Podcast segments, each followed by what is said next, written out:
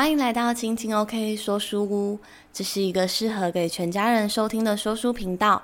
我是主持人 Lily，感觉好像好久没有分享呃一般的阅读书籍。那之前好像大部分投入的心力都是在暑假的特别计划跟绘本上。对，那今天呢，我要分享的书籍呢，是一本有关理财方面的书籍。那这本书的书名呢，叫做《有钱人和你不一样的致富纪律》。它的副标是改变数百万人的理财七步骤，从累积第一桶金到提早退休，没有高薪和富爸爸也可以财富自由。本书的作者为 Dave Ramsey，戴夫·兰西，出版社为天下杂志出版。那首先呢，先说这本书呢，虽然在我看完之后呢，没有是如同我预期想象中还要期待的那么好看，那么精彩。但是呢，就是这本书依然是让我有一些思考跟一些学习。那我之所以会觉得它不如我预期的那么好看，对，是因为我之前看过一本《有钱人和你想的不一样》，我觉得那一本对我而言，也许是那个时候我对于理财更没有想法，所以那个时候的启发性更多。那这本书，我觉得，呃，先说，虽然不是要劝退你们去看这本书，但是我觉得。这本书我觉得比较可惜的部分，是因为它在于，呃，它的一些说明例子上面啊，并不能就是非常直接拿来用在台湾的文化上面。那我觉得作者在谈论到一些关于理财或者是贫穷的一些议题的时候呢，嗯、有一些地方没有说得那么全面，所以我有自己的观点。对，那但是除此之外呢，本书呢，它就是非常的逻辑清晰的介绍了这个七步骤，然后也有一些很幽默的生活实例可以告诉我们怎么思考。那我觉得它很棒的部分呢，就是它谈论了有毒的金钱文化，又或者是说金钱能够为我们带来什么样的改变，或者是它本身是什么呢？它对我们的意义是什么？我觉得这个其实是。理财的第一步，就是我们开始思考金钱之于我们的意义，甚至厘清自己有没有所谓的金钱焦虑。那么本集节目呢，我将会把本书分成三大部分来做介绍。第一个部分呢，我想要单刀直入的就介绍了作者提到的这个婴儿学步法七步骤，究竟是哪七步骤呢？那第二个部分呢，我想要。跟着作者一起来谈一谈，就是我们现在的金钱文化、金钱迷思，在于我们社会上存在的那一些有毒金钱文化，又是如何从我们小时候到现在可能还影响着我们？那我们要如何去改变？如何去思考金钱对于我们的意义？那最后一个部分呢，就是假设呢，我们跟着作者的理财方法，又或者是我们现在已经是一个足够富有。以书中的定义来讲，就是说，诶，成为了千万富翁之后，那成为了千万富翁之后，然后呢，我们的理财就结束了吗？那千万富翁是你最后想要累积财富的目标吗？那金钱呢，在我们累积财富的这一段过程中，它可以带给我们怎么样的成长，怎么样的启发？那最后呢，我也想要利用一点简短的时间，跟各位听众朋友分享一下，就是。有一些我关于贫穷的想法，对，那我觉得，如果我们在这个世界上有机会累积自己的财富，其实是一件值得感恩的事情，对，因为财富呢本身，其实我觉得它是一个中性的物质，但是并不是每个人都像我们如此幸运，能够有机会拥有自己的财富。那如果我们成为那些幸运的人，我们该拿我们的财富去做什么呢？好，那就直接来到了第一个部分，我们直接来介绍书中它的大重点，就是作者提到的婴儿学步致富法。那这个方法呢，是作者他自己所归纳整理出来的。那他的意思呢，就是说，只要依循的这个婴儿学步致富法呢，你就有机会累积到成为千万富翁的财富。对，那这边呢，作者再三强调是千万富翁哦，不是亿万富翁。对，那千万富翁的定义是什么呢？首先要先来讨论一下，假设千万富翁是我们的目标，那要先给他一个定义。那其实它的定义非常的简单，它其实呢就是一个数字上的概念。对，作者说呢，这并不是一种感觉，也不是任何人的看法。它其实呢，就是所谓净资产超过一千万的人，其实就叫做千万富翁。作者呢，他甚至幽默地解释说，千万富翁并不是一个道德观。他说，如果假设我们的脑海里面都还充满着有钱人都是坏人的想法，那我觉得作者的观点蛮能说服我的。对，那说不定呢，假设如果我们之前受过一些有毒的金钱文化荼毒的话，这个说法也许也可以说服你。他说，有钱人并非都是坏人，但也并非都是好人。那我觉得这样的观点啊，就如同我们在这个广大的世界之中，这个世界这么大，一定有好人也有坏人。那如果把富有当成一个把人贴做标签的这件事情啊，实在是有点不太合理。所以呢，财富并不是把人作为分类的界限。那而且再说，我觉得其实人很难用全好或全坏来做区分，其实是有很多的灰色地带的。那作者写作这本书的目标呢，其实就是希望可以教导读者和教导别人如何成为千万富翁。那为什么是千万富翁呢？我认为这是一个呃，人们在经过努力之后，有可能可以达成的理财目标。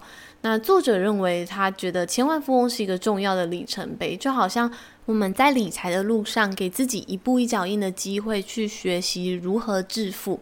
作者说，成为千万富翁的道路绝对不是一条直线，但结果也并非全凭运气。那这就像我觉得，在我们人生中所有追求的东西一样，也是一些运气，一些努力。对，那。我觉得努力的成分当然是能够靠自己，但是当我们拥有我们身边这些嗯，看起来不管是不是理所当然，或者是得来不易的东西的时候，其实我觉得，嗯，以我个人来讲，我都还是会觉得很感谢上天，就是给我这些东西。对，因为我觉得，也许有人跟你一样努力，又或者是说，也许我们能够跟这些人啊、事啊、物啊。有机会碰在一起，其实我觉得本身就是一种幸运。我很喜欢作者在书中提到的一个观点，就是当我们在学习累积财富的过程之之中，其实我们会收获更大、更宝贝的礼物，其实是我们自己内心的成长。我们会因着就是对于财富的学习，我们会强韧自己的心灵，也会跟着培养出坚持的情操、自我要求的纪律以及成熟的金钱观。那这些都是对我来说是更巨大的财富。那这本书甚至提出了快速致富的危险性。作者有分享到一些假设，有些人他瞬间中了乐透。那因为他之前完全不知道要如何掌控金钱，也不知道这些巨大的金钱如何在自己的生活中做调配，所以呢，这个快速致富反而对他造成了一种危险。那有些人因为获得了巨大的意外之财，反而人生价值观因此才出现了一些扭曲。那他们可能浪费生命，又或者是对于金钱挥霍无度，但是却没有找到自己真正想要去的地方。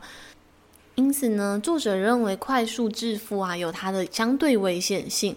那我个人认为呢，虽然这并非百分之百绝对一定是这样，但是作者把它点出来作为一个提醒，亦有它醍醐灌顶的美意。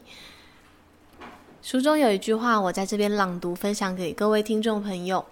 作者说：“我们大多数的人在累积财富的同时，情感与精神层面也越来越成熟，金钱会增加，人也会成长。”同步成长是种保护机制，我们同时累积财富，也打磨个性，财富就永远不会压垮我们，因为我们有足够的坚强的性格来承受。那我觉得这句话呢，就是带给我的醒思是，我觉得好像所有美好的东西啊，都是需要时间酝酿。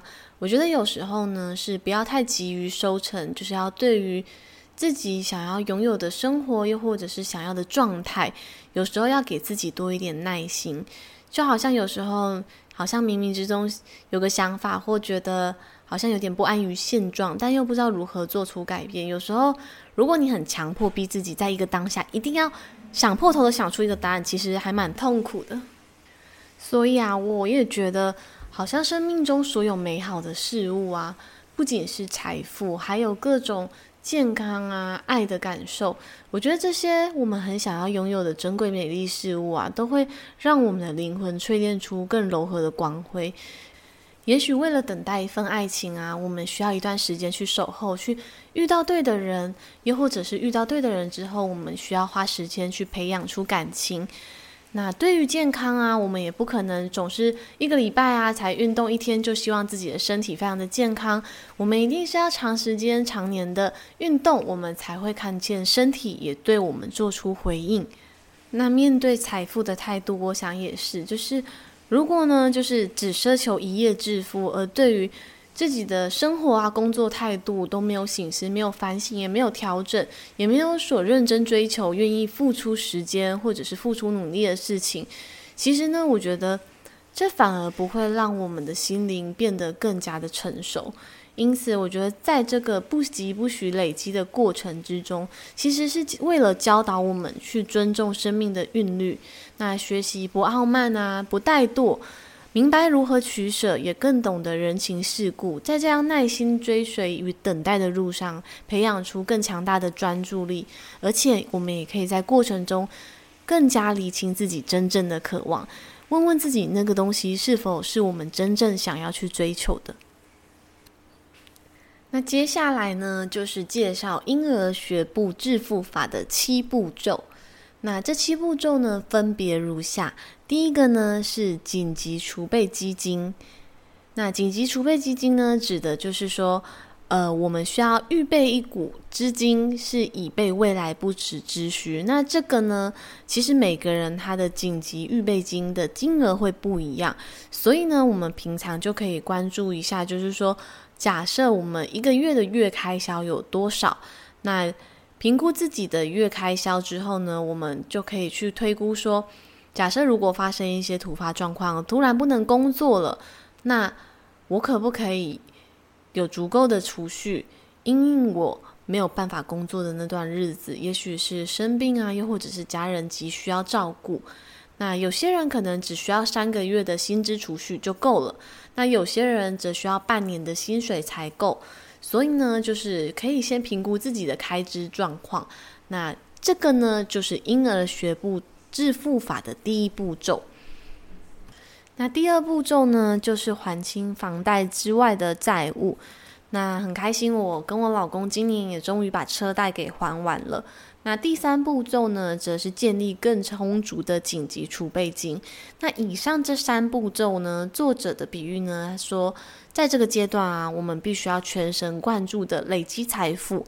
那一般人实现就是上面的三个步骤的话，平均值大概是二到三年。那每个人的状况不太一样，但这大概是一个平均值。那累积完前三步骤，累积了。一定的财富基础之后呢，我们就要踏上了第四到七个步骤。第四个呢是长期投资，第五个是储蓄儿女的教育费，第六个是节省利息，尽早还清房贷，第七个也就是最后一个，用意图行好事，累积财富跟奉献。那最后一个呢，意思就是说，当我们累积到足够的财富之后呢，我们就可以成为一个善良的有钱人。那把这些我们得到的钱呢，拿去做一些有益社会的事情。那作者也甚至分享说，成为有钱人很棒的事情呢，是因为我们更能够去慷慨的善待他人。关于这点，我想到的是，当我们在金钱上啊，如果我们已经有办法做到对于他人慷慨，我觉得。一部分也意味着我们没有相对的那些金钱焦虑。那没有金钱焦虑的情况下，我觉得这也似乎是我们更懂得在金钱上面善待自己。就是你不会，呃，想要对自己好，但是又觉得自己不值得。那当然，对自己好的方式也不是说只有花钱啦，但是的确有时候钱可以买到一些快乐，又或者是说钱可以减轻某一些痛苦。比如说，像在医院的时候，如果你需要一些自费的药，如果你没有金钱的焦虑，那你就可以大大方方的说：“哦，对，我就是要使用那个止痛剂，自费的没有关系。”对，我觉得这也是钱能够带给我们生活品质上的改善。作者所介绍的这七个婴儿学步法，他说必须按步骤一步一步的来，那并且逐步的累积财富。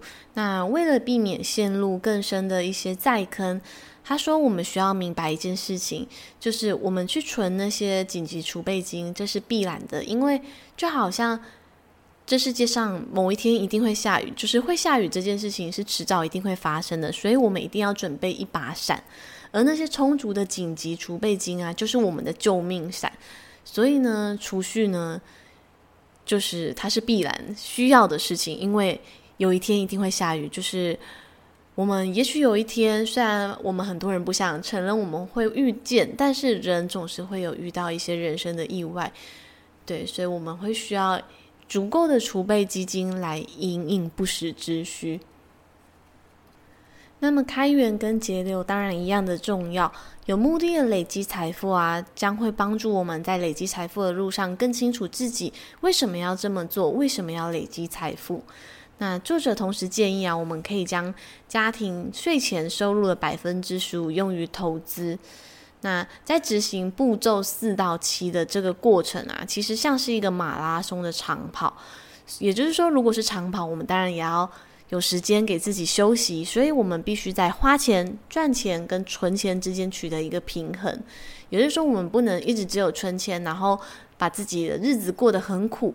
他说，我们同时啊，应该要专注自己的兴趣啊、个人的成长。那除了长期投资以外呢，我觉得步骤五的部分啊，是储蓄儿女的教育费。那我觉得，在这个部分呢、因为是作者他所创立的婴儿学步致富七步骤嘛，所以呢，这个当然包含他个人的人生价值观。那假如在你的人生规划里面呢，就是没有打算生小孩，所以呢，第五步骤感觉好像就可以跳过去了嘛。那我觉得。应该会更早进入步骤六跟步骤七，就是可以更更快的还清房贷，又或者是说你可以更早拥有足够的财富去帮助别人，或者是更加的善待自己。那不过呢，如果你有生小孩的话，我觉得为孩子存够足够的教育费，这当然是一种责任跟爱的展现。那谈完了这本书的最大重点——婴儿学步致富法七步骤，接下来我想要谈一些有关书中提到的有关财富的一些概念。我觉得这个部分呢，是在我们理财的过程中，给我们建立价值观非常重要的一些基准。那接下来我想谈一谈是有关作者提到的一些有毒的金钱文化。什么是有毒的金钱文化呢？就是在金钱上，我们过去啊，不管是对于原生家庭，又或者是说老一辈啊、师长们，有没有输入你一些比较不正确，又或者是说让你觉得金钱就是真是个坏东西的这种想法？对，那我觉得直接开宗明义的说，我觉得作者在这方面的论点呢，就是跟我不谋而合。就是其实呢，金钱呢、它就只是一个中性的东西。我觉得这就好像我们使用，嗯、手机、社群媒体、网络，就是其实它只是一个工具，它是一个中性的物质。那它是好是坏，其实是取决于使用者。对，那在我们过去的这些环境里面啊，就是其实我觉得人很难，就是出淤泥而不染。虽然说莲花可以，但是我觉得人。毕竟是社会跟文化下面的产物，所以也许你可能会想要试着去抵抗一个体制，但是我觉得如果长期浸润在一个文化里面，其实很难不受影响。对，所以才会说近朱者赤，近墨者黑嘛。所以呢，在我们的金钱概念上呢，我们其实很难不受原生家庭的影响。说真的，我觉得。我在于金钱的焦虑上，其实有蛮多是来自于我的原生家庭。当然，我后面也借由很多跟朋友啊、另一半，或者是我的兄弟姐妹，或者是看书的过程中，试图想要摆脱这样的金钱焦虑。因为我觉得，其实我知道自己的问题在哪里，然后试着想要去摆脱它。因为我知道它一直存在我的生活中，存在我的心里，对我的。去做某一些事情的时候，会让我因此没有勇气。对，所以，所以呢，这个有毒的金钱文化，就是很需要一开始是需要被意识到。那当意识到之后呢，我们就是要试着去摆脱它，脱离它。过去在我教学的经验中，我有遇过一个学生，然后我觉得他的家庭教育做得非常的好。就是从跟他谈话的过程中，我发现他的家长给予他足够的金，嗯、呃，零用钱。对，那这个对比我小时候真的是差蛮多的。那我当然不是说我在抱怨我小时候没有零用钱这件事情，但是我觉得，与其怕小孩子乱花钱，应该是因为他迟早有一天他都会自己赚钱，所以他应该要更早学习去掌控分配那些金钱。所以他的妈妈。他的家长们给他足够的金钱，然后告诉他如何使用这些零用钱，如何储蓄。那哪些事情又是他必须自己用金钱去承担责任的部分？譬如说，他想要养宠物，那他必须就要自己去花钱购置宠物的一些用品等等。那有一次我印象很深刻的是，在下课之后呢，因为我额外多上了蛮多的家教时间，然后。后来呢，那个学生他就说他自己想要多付我一堂课的钱。那其实一开始我很犹豫要不要接受这件事情，但是后来我想了一想之后，我接受了。那我主要的原因是因为后来我意识到一件事情，就是哦，原来金钱可以用来对别人表达感谢这件事情。那我觉得这对我自己来讲也是一个算是。突然觉得哦，原来如此，开窍的感觉。那好像一瞬间也更明白了，我储蓄或我赚钱的意义是什么。就觉得拥有财富很好，因为我可以表达感谢；拥有财富很好，因为我可以对人生负起责任。就是我觉得财富中性的运用下呢，我可以赋予它属于我自己的意义。那书中的说法呢，是说想要脱离贫穷，又或者是说你想要致富，那么就要先拥有致富的思维，或者是摆脱一些会让人贫穷的观念。那作者提到，现在的社会里面充斥了很多的一些有毒的金钱文化谎言，就是像是一些信用卡公司或贷款机构啊，就是他们疯狂的宣传我们，洗脑之下呢，就是。有些人会开始相信某一些方法可以替自己开源节流，而反而做了很多额外不必要的消费。那有些可能是来自于你的亲戚、家人、朋友、网红或邻居，或者是某些权威人士告诉你。啊，有钱人都是坏人呐，又或者是说，有钱人都是靠爸靠妈，或者是有钱人就是继承遗产，有钱人就是耍特权才获得财富的，就是有很多不同的说法。那如果我们选择相信了其中一个，我们就会对于变得有钱这件事情产生排斥的感觉，因为我们并不会想要变得自己讨厌的人的样子，所以我们并不想要耍特权，我们并不想要变成。坏的有钱人，所以呢，我们对于金钱会有一种内在的排斥，那这个就会变成我们致富的阻碍。那假设我们在于对金钱都还没有任何的概念的情况下，又没有开始思考金钱之于我们的意义，就很有可能掉进这个读金钱文化的深渊里面，而没有自知。我们看待金钱的方式将会影响我们这一生跟财富的关系。那我觉得人的想法跟观念并非不能够改变。那这也是我喜欢看书的原因，因为我觉得可以借由书中作者的观点，并非你需要全然的认同，而是可以促进自己的思考。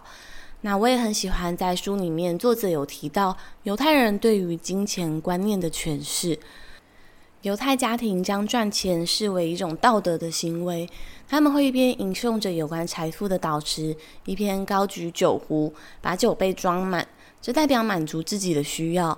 然后接着他们会继续将酒再倒到杯子里，倒到他满意出来为止。那这则代表自己足以满足对他人的付出。这两点呢，我觉得充分说明了我们该如何看待财富，以及我们为什么要累积财富的原因。坦诚面对自己的需要，然后去满足它，然后看见别人的需要，试着去帮助别人。那我觉得这就是为了用更良善的利益去看待我们跟金钱的关系。我们得要先排除自己内心怀疑自己的声音，那调整一些过去我们对于金钱的误解，那我想引用书中作者说的一句话，他说：“一旦你相信错误的东西，就会制定错误的决策。每当有心胸宽大的人谴责文化的不公义，并设法去改变文化，我绝对会为他们喝彩。然而呢，有些人花太多的时间琢磨在文化中的障碍跟问题，相信普通人无法克服障碍，最后他们只会散播绝望。”透过散播绝望来推动社会理念，实在太邪恶了。因为这剥夺了普通人认为自己能赢的概念。这句话呢，就充分解读了有毒的一些文化。我觉得不只是在于金钱财富上面，其实啊，还有一些呃文化上的根深蒂固，也许是对女权的压抑啊，又或者是一些从以前到现在好像就该这么做，但是为什么要这么做呢？我觉得。这好像啊，就是剥夺了一些我们人对于某些思考的可能性。那节目的前面介绍了婴儿学步致富法以及一些观念上的问题，那。就好像我们提到，犹太人认为财富是一种美德，因为财富不仅可以用来照顾好自己，也可以不用让别人或社会来担忧你的经济问题。那我觉得，如果每个人都是这么做的话呢，整个社会会更加健全。但是呢，这当然也要同时配合政府跟社会的政策。那我觉得更多的钱会让自己有能力去对别人付出跟奉献，因为有时候如果你自己都像泥菩萨过江了，怎么可能把多钱拿出来再照顾别人呢？那金钱本身是一个中性的物质，我们决定把钱花在哪里，我觉得这就是决定我们将成为一个怎么样的人。比如说，我们把钱花在学习成长，又或者是把钱拿去帮助他人，那。很喜欢书中的一句话，他说：“学习跟精进的机会，就像蜡烛，可以用来点亮其他的蜡烛。”那我觉得财富是这样，爱跟善意也是这样。那接下来第三个部分，想要探讨非常重要的议题，就是假设我们顺利成为了千万富翁之后，然后呢？那。就书中的推论来说呢，成为千万富翁的过程，或者是我们自己按按计算机，大概都可以算得出来。以现在的薪资水平，又或者是说投资收入来说的话，一般人在这个过程中都需要花上一段的时间。那就如前面节目所说的，这些时间呢，我觉得是用来换取。我们对于财富观念的成熟认知，这之中也当然包含了我们砥砺自己的心智，愿意努力去工作，懂得自我节制，在于储蓄跟花费上都拥有更正确的观念跟理财知识。那当我们成为了富人、有钱的人之后，那我们可以对别人奉献。那在这个概念，在我看过之前有一本叫做《有钱人和你想的不一样》的这一本书之中。作者哈克艾弗他也曾经提到一个概念，他说，就是我们的外在世界啊，其实是内在世界的展开。也就是说，当我们的内在世界越丰富、越精彩、越成熟，那我们的外在世界，也就是那些物质、财富、金钱等等，也才会跟着内心有了更美好的展开。那所以呢，如果想要外在物质的，财富世界啊，又或者是你想要呈现的外在世界面貌更加的美好，那么我觉得让自己的内心变得强大柔软，肯定是致富的必经之路。作者说，金钱的本身是中性的，无所谓的不道德，也没有好坏之分。我们的行为决定了金钱是福还是祸。我们对于金钱的选择，它决定了人生的正面或负面作用。那毫无疑问的，财富的力量强大，但财富伴随着责任，却不见得是非常沉重或有害的。那只要正确的引导，财富就可以产生助力，甚至可以改变世界。在这一句话里面呢，他特别提到了财富伴随的责任，不见得是一定很沉重或者是有害的。那我觉得就好像有些人他会有嗯受害者情节一样，那我觉得这同样啊，也适用于在我们。致富的这条路上，对，就是假设呢，如果你一直觉得啊，致富之后呢，可能会带来人生很糟糕，又或者是说，致富之后呢，我一定会变成一个很糟糕的人，也许呢，我就会像那些人一样贪得无厌。那这种情况呢，将会成为我们理财路上的阻碍。那么，无论我们的出身是怎么样，过去的财务状况又是如何，重要的呢？我觉得是愿意去相信累积财富就可以的确改变我们的财富状况，甚至造就我们的未来。那抱持着受害者心态去埋怨这整个社会啊、体制啊、文化的处境很糟糕，并不会帮助我们对于这个社会有更美好的创建，或者是帮助我们自己踏出步伐。那虽然我觉得有时候人生的一些意外，我们很难左右生命的一些突发事件，但是呢，也不代表我们面对任何的困境啊，我们没有办法去改变看待它的方式。那至少我们可以选择充满相信、希望跟信念去回应。那如同作者告诉我们的，他说。你开始尝试任何新的尝试的时候，相信能成功就是成功的一半。那这并不等于认为自己无所不能，因为这也并不是事实。那我觉得用这样的态度去选择回应我们人生中的一些意外困境，同样也是适用的。就是我们相信自己能够在这之中过得好好的，又或者我们一定可以度过这个难关。那就可以支撑我们走好长一段路。虽然最终的结果未必。也许一定都是这么美好的，但是呢，至少在这个过程，我们可以走得开心一点。之前有时候呢，就是都会有一些幻想，然后问问自己：诶，当我成为有钱人之后，或者是成为千万富翁之后，我会过着怎么样的生活？然后就会开始有一些幻想。那我觉得呢，在看完这本书里面呢，其实也是不断的更新我对于这一类的想象。那我觉得。在于累积财富上啊，成为千万富翁，也许你可以有更好的生活品质，那跟家人住在更舒适的环境，这当然是一个非常值得去想象、期待的部分。但是，我觉得如果还有什么更精彩可期的，我觉得也许呢，这个时候可以往自己的内心面去感受、去想象，就是也许那个时候的我内心会变得何等强大。那呼应着首段我们提到的一些有关。读金钱的文化迷思，有钱人都是坏的人吗？我觉得关于这个问题，也许呢，我们就可以自己去问问自己，尝试自己去证实，也可以自己去找到。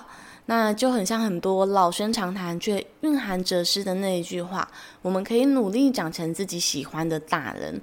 那我觉得这个同理适用，我们也可以努力的长成自己喜欢的有钱人。那并且对于这个社会跟弱势的族群有更多的付出跟贡献。最后一个部分呢，想要分享一下我对于这本书的感觉，就是我觉得这本书的内容脉络啊，和它的文字就是相对的非常好读。不过我觉得比较可惜的就是作者他身处的国家文化背景跟台湾的文化未必完全是一样的，所以呢，我觉得读者建议你们在读这本书的时候呢，还是要思考一下是否适用于个人的环境或所身处的处境。那书中的很多成功案例啊，我觉得就很像。电视或新闻报章杂志中，在看那些呃减重成功的案例，会让人家读起来觉得哇，跃跃欲试，好像照着这个婴儿学步伐就一定没问题。但是我认为，其实啊，这具有某种光环效应的迷失，就是因为这样的光环效应啊，就是会排除了掉一些嗯、我觉得还有很复杂的因素，但。一个人的财富观，或者他是否能够累积财富，仍然有很多综合的因素在考量。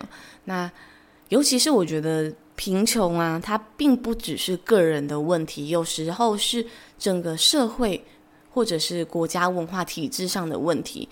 像有些国家，他们根本没有办法累积自己的财富。那我们人几乎没有办法选择自己出生在怎么样的家庭，什么样的国家。那虽然我们永远都可以保持着信念跟希望，但是呢，有时候我们很难去改变一个大体制或政府的施政结果。所以嘞，我觉得这还是要回到感恩的面向。假设如果我们有幸可以累积属于自己的财富，那么我觉得首先真的要非常感谢自己是很幸运的，因为我们拥有这样的环境可以这么去做。那所以呢，我们感谢自己的幸运之下，我觉得那就变成是我们。可以选择用这些财富去选择善良，选择善待自己跟对他人善良。那更棒的是，我觉得这些金钱呢，可以把它变成，就像我之前有分享到的，可以把它变成一种感恩的形式，去表达对世界的喜爱。那很多的方式都可以做啊，比如说像是我们热爱这个世界，热爱这个世界上的各种地物景观，我们可以选择把钱捐给海洋友善团体，爱护我们的海洋；也或者是说，我们对世界上的陌生人依然有爱，但我们不知道如何去帮助他们，那我们可以把我们的钱捐给无国界的医疗组织等等。那当然还有非常多的做法。那当然，我觉得这些也不一定是说你一定要达到千万富翁这个门槛哦。好，我今天变成千万富翁了，我开始才做捐款。我觉得。其实，在这个累积财富的过程中，我们一直可以量力而为的去做这件事情，因为我们一直都是走在成为自己喜欢的大人路上，不是吗？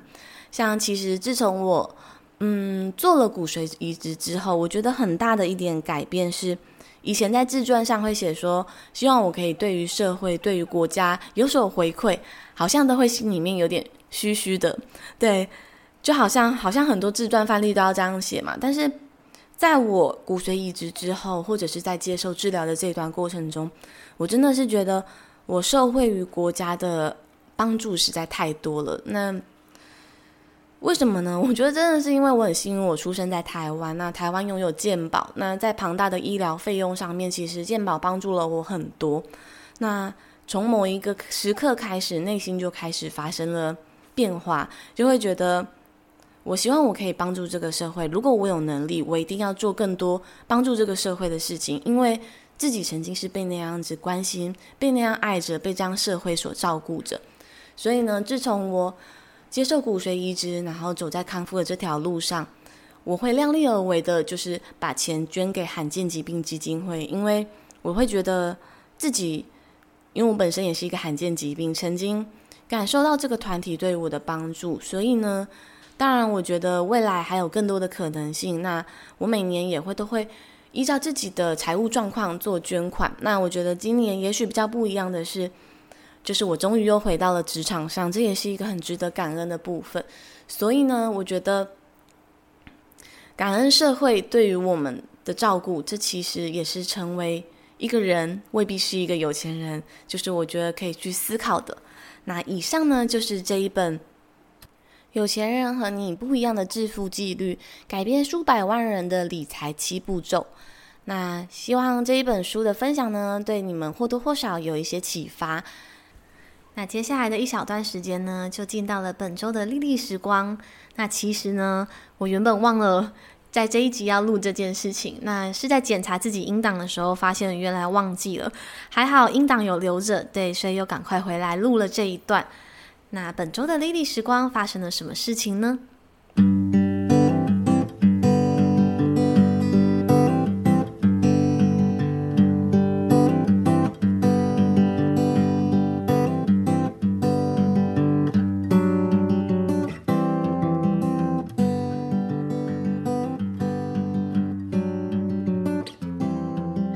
那这一周呢，想要跟大家讲一个关于我自己发生小卷的故事跟笑话。就是最近是小卷的季节，就是开始我回我婆婆家吃饭的时候，餐桌上会出现小卷。然后我婆婆真的很会做菜，做的非常的好吃。她就是把小卷就是汆烫过后，然后做那个酱，然后再淋上去。对，那乐乐的酱就是里面有姜末啊、大蒜，然后蚝油、酱油、香油，那还有一些辣椒，然后淋在那个汆汆烫过后的小卷上面，真的是很好吃。然后小卷就是汆烫的又很刚好，就是非常的软嫩，非常的 Q。那所以呢，我就想说我要来做做看。那于是呢，买了小卷冰在家里的冷冻库，想说哪一天下班之后比较悠闲的时候，我要来好好的做这道料理。那这礼拜二呢，就是哎想说刚好有时间，晚上我要来好好的大展身手来做这个小卷。那连想法都已经想好了，想说啊，我要做那种姜烧酱烧小卷。对啊，然后要准备姜啊，然后葱花啊，然后酱油啊，全部都已经想说准备好了。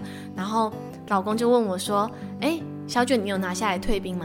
我信誓旦旦的跟他讲说：“有啊，已经拿出来退冰了。”好，然后结果呢，就当我要开始准备做的时候，我发现袋子一打开，想说要来冲洗一下小卷，四根香肠哈，天呐，傻眼，怎么办呢？